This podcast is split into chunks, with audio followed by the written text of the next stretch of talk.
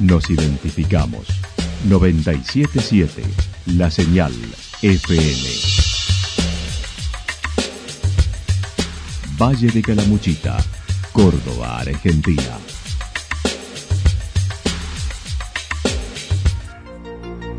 El más completo resumen de las noticias de la región, encontralos todos los días a las 12 y 30, a las 16 y a las 22 horas Panorama de Noticias. Por la 977, la señal FM nos identifica también con las noticias.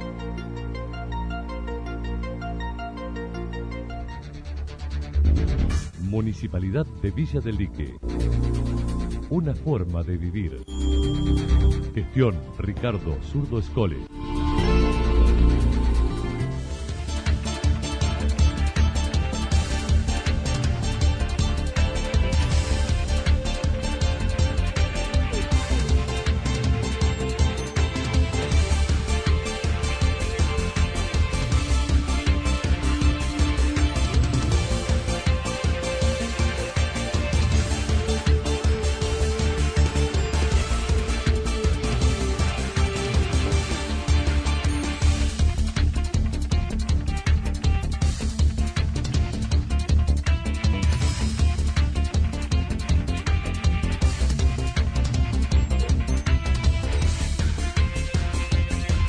A esta hora hacemos un repaso por la información regional a través de los títulos. Audiencia pública, Santa Rosa, 40% aumento de tributos y 947 millones para el 2022.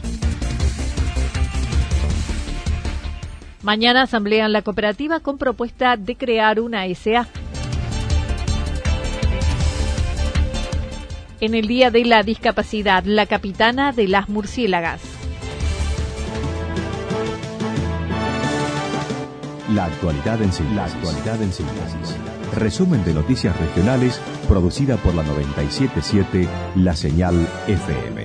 Nos identifica junto a la información.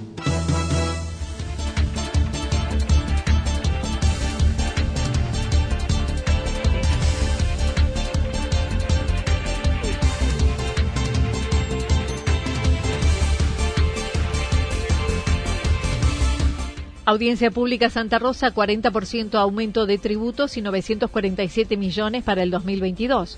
Ayer se llevó a cabo la audiencia pública para la presentación del presupuesto y tarifaria 2022 del Consejo Deliberante de Santa Rosa.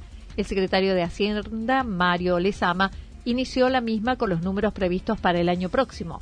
En primer lugar, mencionó los tributos de los vecinos subirán un 40%. incremento en la tarifaria hoy vigente fue del 30% y que la inflación interanual desde octubre del año pasado hasta octubre de este año es del 53%. Hoy estamos un 23% por debajo de ese número. Eh, analizando la situación económica y viendo los precios de los insumos que, que utiliza la municipalidad.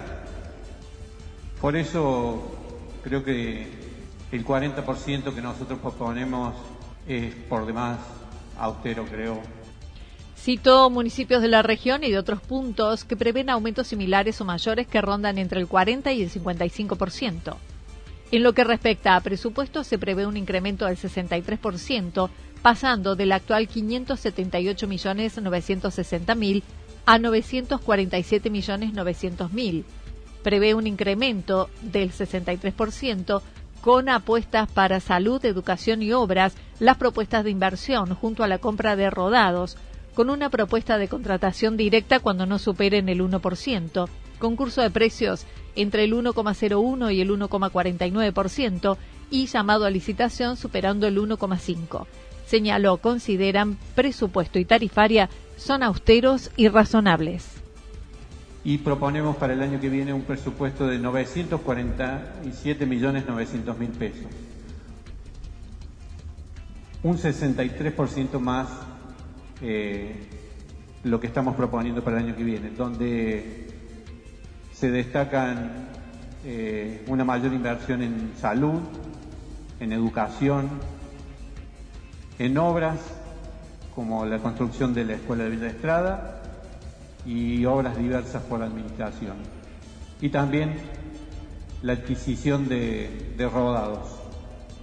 Eh, dentro del presupuesto, el régimen municipal de contrataciones, la contratación directa proponemos el 1%, concurso de precios del 1,01 al 1,49% del presupuesto y la licitación del cuando sea mayor al 1,5%. Con presencia. Teniendo en cuenta la situación económica de nuestro país y que estamos administrando una macroeconomía, creemos que estos proyectos son austeros y razonables.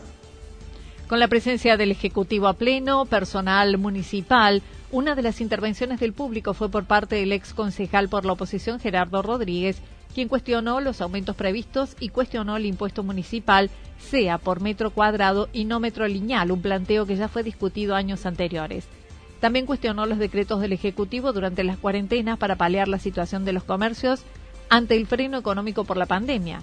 En lo que respecta a presupuesto, Rodríguez planteó la necesidad de aumento de los salarios municipales considerando los bajos y con 400 empleados.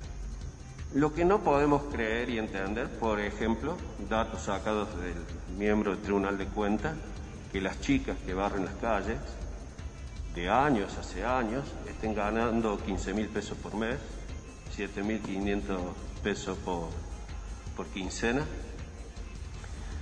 Lo que no podemos entender es que más o menos 150, 160 de contratados transitorios eh, estén ganando entre los 25 mil, 35 mil, a lo sumo 41 mil pesos, cuando hoy un alquiler está entre los 15, 20 mil pesos, un par de zapatillas 15 mil pesos.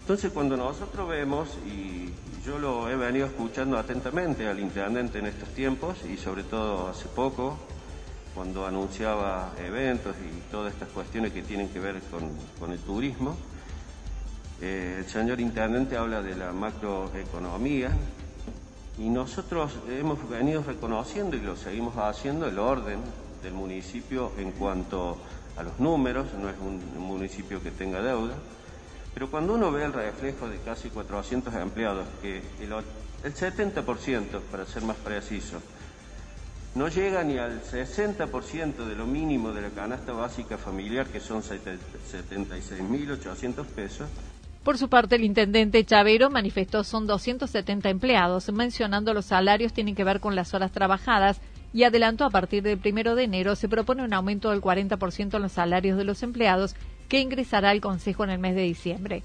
Gerardo Rodríguez mencionó se debe salir de la zona de confort y generó polémica. Pero yo puntualmente hoy quería hacer este reclamo. Definitivamente alguna vez, porque es fácil, yo creo que es fácil eh, vivir en la zona de confort hoy lo planteaba como si fuera una empresa. Y sería teniendo empleados mal pagos, evidentemente, y lo digo con el mayor respeto del mundo hacia todos. Acá nadie, no es una cuestión ideológica, es una cuestión de ver, por haber estado tanto tiempo, aunque algunos no lo creen, tantos años. De acuerdo como han ido, fueron creo que tres o cuatro reclamos en una sola pregunta. Eh, primero creo que los números que, estás dando son, eh, bajo ningún aspecto eh, estamos de acuerdo. y cuando hablas de algunos números, tenés que hablar de horas trabajadas también. Por su parte, el intendente reclamó a la oposición no acompañaran en lo general ambas ordenanzas. Se generó una discusión entre Rodríguez y Chavero ante el uso de la palabra confort y las declaraciones vertidas en redes y medios.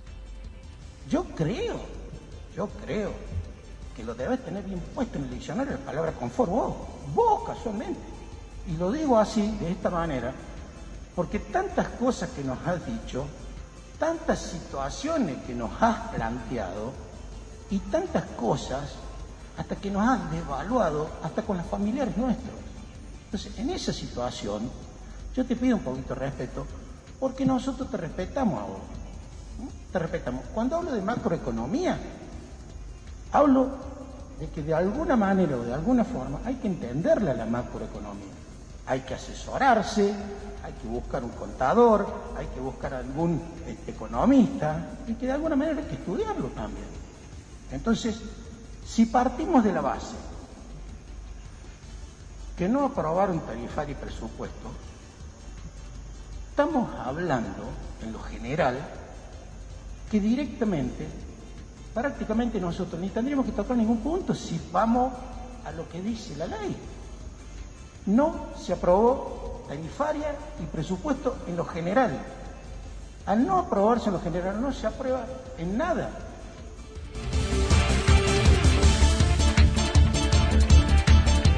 Mañana asamblea en la cooperativa con propuesta de crear una sociedad anónima. Mañana se llevará a cabo la asamblea ordinaria de la cooperativa de energía eléctrica y otros servicios de Santa Rosa con memoria y balance de dos periodos. Su actual presidente indicó. Sí, bueno, se va a tratar memoria y balance de, los, periodos eh, los periodos atrasados. o sea, tenemos que eh, el ejercicio correspondiente, eh, el número 83, que es cerrado el 31 de diciembre de 2020 y el, del 2019 también tenemos que tratar.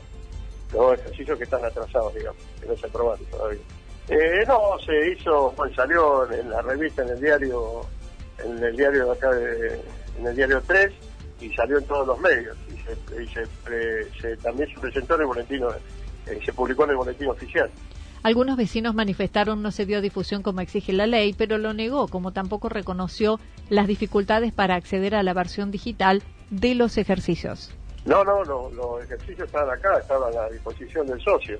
Inclusive pusimos el boletín oficial en todas las entidades públicas, ya sea en banco, en banco, municipalidad, correo, comisaría, eh, eso lo hicimos todo. Y están, están acá los ejercicios, están, siempre estuvieron a, disposición del de socios. Eh, no sé quién no lo, no lo, recibió, pues, o sea, no se reparte, está bien y lo piden y está. Seguro, como, siempre ha sucedido. Sí, sí, siempre ha sucedido que el socio va y lo retira. También ofrecieron un link para poder acceder y hasta anoche había dificultades para poder acceder al mismo. Eh, no, yo no creo que, haya habido dificultades porque está todo en orden, está todo digitalizado. Bien. En el orden del día, además, se propone formar una sociedad anónima para brindarle servicio de Internet. Explicó, hasta marzo integran un consorcio de cuatro cooperativas que vence en marzo del 2022 y necesitan una constitución de SA para lograr mejores beneficios para la fibra óptica. No, no, no. Eh, sí, se trata, bueno, nosotros tenemos formado, se ha formado hace nueve años un consorcio es solamente para Internet, no es para nada más, es para Internet. Nosotros lo tenemos formado un consorcio desde bueno, hace nueve años que está eh, conformado por cuatro cooperativas y se compró un troncal de fibra óptica para poder brindar eh, fibra óptica en el valle. Pues ese, ese consorcio eh, tiene un, vencimiento, o sea, hay un vencimiento y por esto de la pandemia no se, pusieron, no se pudieron hacer los papeles para que lo vuelvan a, a replantear, digamos, que se vuelva a salir. Entonces va a formar eh, eh, una SA para, eh, o sea, el, vencimiento es en marzo. Si salen los papeles en marzo, no hace falta para Calacop. Es una cooperativa que se va a formar entre 12 cooperativas, segundo Calacop.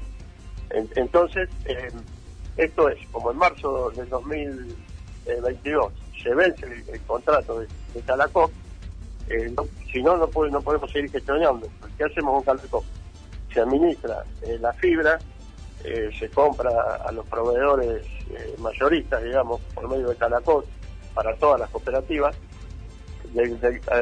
para el consorcio, y conseguimos un precio muy bajo para, para que los clientes tengan también un beneficio de, de que Internet sea más barato.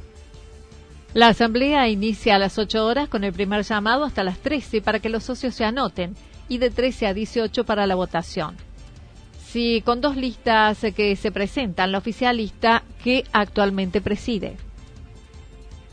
Sí, sí, de la nueva lista que, hemos presentado, bueno, eh, quienes habla, eh, Luciana Bertaina, eh, Lucio González, Karina Torres, Omar Lorenzati, Jimena Fernández, Peñalosa Mario, Bartolomeo Claudia, Navarro José María, Enrodi Coria, Lancino Marcela, Trifiletti Carmelo, Camillazo Sergio y Perea Mario. Esa es la lista de, la cooperativa nuestra. Bien. Lo último, Rubén, eh, ¿cuáles son los planes en caso de, acceder por una renovación en los cargos de, este, de esta comisión de administración? Eh, ¿Cuáles son los planes, cuáles son los proyectos para los próximos años? Bueno, proyectos, realmente que tenemos muchos proyectos, eh, muchos que están en carpeta. bueno, sobre todo, como siempre decimos, es mejorar los servicios de, agua y electricidad, a cual hemos dado eh, mucho empuje en estos dos años que a pesar de la pandemia seguimos para adelante con toda la cooperativa. Hemos hecho muchísimas obras en, tanto en electricidad como en infraestructura de agua, hemos hecho tres cisternas, estamos trabajando mucho, mucho con internet, queremos llegar a hacer eh, fibra, llegar con la fibra para todos los barrios. La lista 1 la integra el expresidente José Lencina junto a Marcelo Rinaldi, Alejandro Cobel, Delia Bustos, Alejandro Fornero, Fabián Sivac, Ramón Duarte, Luis Oviedo, Rubén Ojeda, Pablo Balancini, Gustavo Casadei, Marcos Aguirre, Nélida Piazza y María Fontana. En el Día de la Discapacidad, la capitana de las murciélagas. Gracia Sosa es cordobesa, ciega e integrante del Seleccionado Nacional de Fútbol Femenino. En el Día de la Discapacidad reflexionamos con gracia sobre las dificultades que sortean y la inclusión. Sí, claro que sí se puede. ¿Y cómo? Y adaptando las cosas que, que hace que pueden hacer los que ven a las que no ven. ¿La comunidad te lo hace fácil? Por momentos sí, por momentos más o menos, pero sí, en general sí. Sí, sí, por ejemplo, si no fuese por mi familia, o por ejemplo, si no fuese por los entrenadores, o por el chico que me lleva a entrenar, estaría como difícil. Sí, sí, porque la verdad la gente es solidaria en, eso. Sí. O sea, si te ven que, no sé, no puedes cruzar la calle o que... Bueno, yo no suelo ir a andar mucho en ómnibus, pero, pero me ha pasado de ir con otros ciegos a subir un ómnibus y te ayudo, vení, guarda el escalón, vení, sentate, acá tenés un asiento, siempre están guiándote. El domingo fue designada capitana del seleccionado. Dijo, la designación la tomó por sorpresa, no pensaba que sucedería. No, a ver, yo estoy feliz. Eh, cuando el domingo a la noche se hizo la charla, ahí en el Senar, digo, no, en el Senar no, en el Rosel donde estábamos alojados, y me dijeron que yo iba a ser la capitana, no lo podía creer. Y menos, y también cuando me entregaron la cinta de capitán, eh, que la usó el capitán de los murciélagos, que es Silvio Velo, que hace muchos años, eh, dejó de ser el capitán este año, siempre fue el capitán de los murciélagos y que me lo entregue, no él en persona, pero que me lo mande, un honor también. La pandemia les redujo las concentraciones. No es fácil trasladarse a Buenos Aires, al predio del CENAR, lograr alojamiento para todas, obtener los pasajes gratuitos, entre otros. En abril se encontraron por última vez y de verdad que tienen un lugar que no es fácil de acceder y en abril pudieron estar todos juntos. Sí, tenemos con la selección las concentraciones una vez por mes o cada un mes y medio, como se puede, porque no es fácil tampoco conseguir los alojamientos. Nosotros entrenamos allá en el CENAR y por ahí porque hay, qué sé yo, los celtas lleno, por esto de la pandemia también no se puede meter mucha gente. Tampoco somos un montón, no que somos 30, somos... 15, 20, ponele. Pero bueno, eh, este año las concentraciones, por ejemplo, han sido medio reducidas, no, no siempre todo el equipo juntos, sino o los que mejor están rindiendo o ir probando, rotando las jugadoras a ver cómo va cada una. La única vez que se pudo hacer eh, concentración completa así con todo el equipo fue en Salta, fue hermoso, nos recibieron muy bien. En abril fue que ahí sí pudimos estar todas.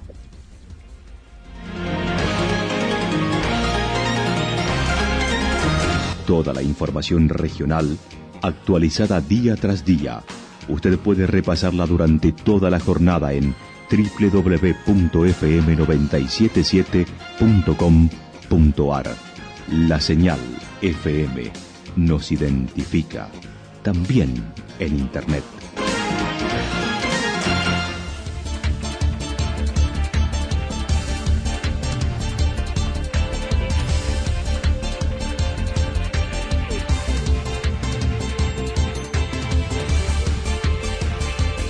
El pronóstico para lo que resta de la jornada está indicando tiempo cubierto, parcialmente nublado. Las temperaturas máximas estarán para esta jornada entre 25 y 28 grados. El viento estará soplando del sector este entre 13 y 22 kilómetros por hora. Para el fin de semana, para el sábado, lluvias aisladas, nublado, temperaturas máximas entre 23 y 25 grados, mínimas entre 17 y 19 grados. El viento estará soplando durante toda la jornada del sector este-noreste entre 13 y 22 kilómetros por hora. Para el domingo, tormentas aisladas, máximas entre 24 y 26 grados, mínimas entre 16 y 18 grados, con el viento soplando del sector sur entre 13 y 22 kilómetros por hora. Datos proporcionados por el Servicio Meteorológico Nacional. Municipalidad de Villa del Lique una forma de vivir. Gestión Ricardo Zurdo Escole. Lo que sucedió en cada punto del valle. Resumimos la jornada a través del informativo regional en la 977. 977 La Señal FM.